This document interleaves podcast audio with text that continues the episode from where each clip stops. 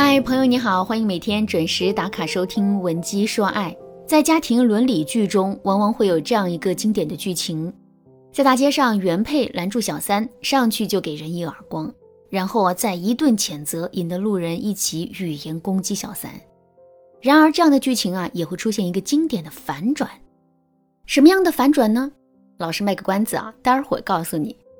我的一个学员阿欢就经历了这种狗血剧情。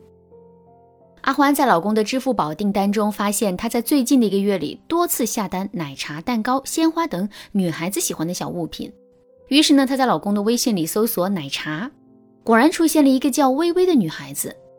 阿欢点进去了他俩的聊天记录，发现微微是公司新来的实习生，非常会使用小心机，让老公给她买东西。比如，她用撒娇的语气给阿欢的老公说：“男神上司。”要是人家今天按时完成工作，你就奖励我一块提拉米苏，好不好呀？一想到男神买的提拉米苏，就好有动力。阿欢越翻聊天记录啊，就越感到生气。一方面觉得这个女孩子真的是太绿茶婊了，那不是赤裸裸的勾引一个男人吗？一方面又觉得老公也不知道拒绝，就这么跟小女孩暧昧，还给别人买这买那。阿欢越想越生气，越想越觉得，按照这个趋势发展下去啊，老公迟早都会被这个年轻貌美又会撩的狐狸精给勾走。于是阿欢当天下午呢，气急败坏的去了老公的公司，当着整个办公室的人谴责微微不知廉耻，小小年纪就懂得勾引男人等等，还把她和老公的聊天记录打印出来发的人手一份。经过这么一通发泄后，微微坐在座位上小声啜泣。同事们都对微微指指点点，阿欢自然是大快人心。然而，老公回到办公室却看也没看她，直接脱了衣服走向微微，一言不发的抱起她走了。如果你现在也面临着小三插足婚姻的情况，可以添加老师的微信文姬零六六，文姬的全拼零六六，来预约一次免费的咨询，让老师站在专业的角度来给你实用的建议。好，老师刚刚讲到的经典反转啊，就是男人往往会化身救世英雄，来到柔弱可怜的小三身边，保护她不受原配这个蛮横无理的女人欺负。原配越蛮横狠毒，小三越无辜可怜，男人就越会站在小三这一边，甚至为了她而离婚。听到这儿，大家心里可能感到很气愤，想问老师。难道我们就眼睁睁看着小三把老公抢走，把我们的家庭拆散吗？当然不是，但是我们也不能随着性子只顾发泄自己的负面情绪。如果我们要想守护婚姻、修复关系，就要保持冷静，用明智的做法劝退小三。老师根据多年的从业经验呢，给大家总结了几个聪明的方法，让大家优雅手撕绿茶，为爱情保驾护航。第一个方法是弄清楚绿茶的段位与需求。马斯洛需求层次理论啊，将人类的需求分为生理需求、安全需求、社交需求、尊重需求和自我实现需求。这五个需求按照从下到上排列，越往上就越难实现。我们可以根据马斯洛需求理论，将绿茶分为三个段位。第一种绿茶的需求是物质，案例中的小三微微便属于这一种。二十二岁的微微断然是不可能真心爱上比自己大十几岁的上司的。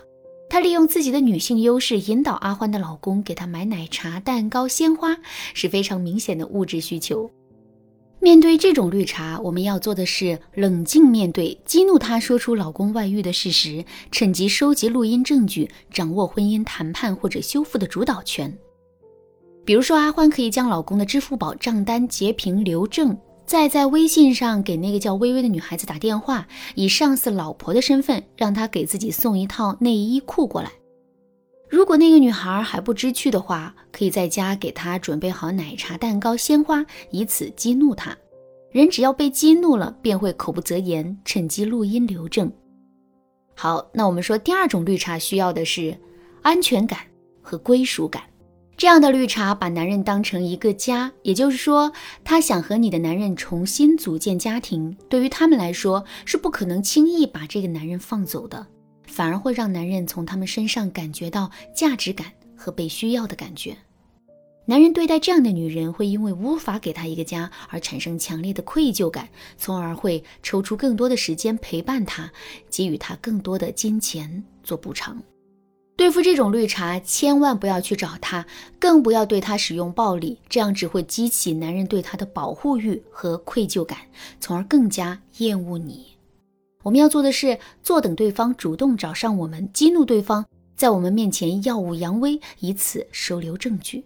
除此之外，我们还要尽可能的保护好自己的婚内财产，该攒小金库就攒，该买房就买。第三种绿茶追求的是自我实现，需要的是感情。这种什么都不要，只要感情的绿茶呀，是最难办的。他们在你老公面前通常是善解人意、温柔体贴，事事替你老公着想的样子。男人很容易迷失在他们的温柔乡里，变得是非不分。面对这样的绿茶，如果越是吵闹撒泼，只会越显得他们懂分寸、识大体、涵养好。如果你想从这样的女人手中挽回你的老公，只有沉下心来，静静等待你老公的权衡。在此期间，只要他不提外遇，你也绝口不提，保护好财产，提升自己，经营好家庭。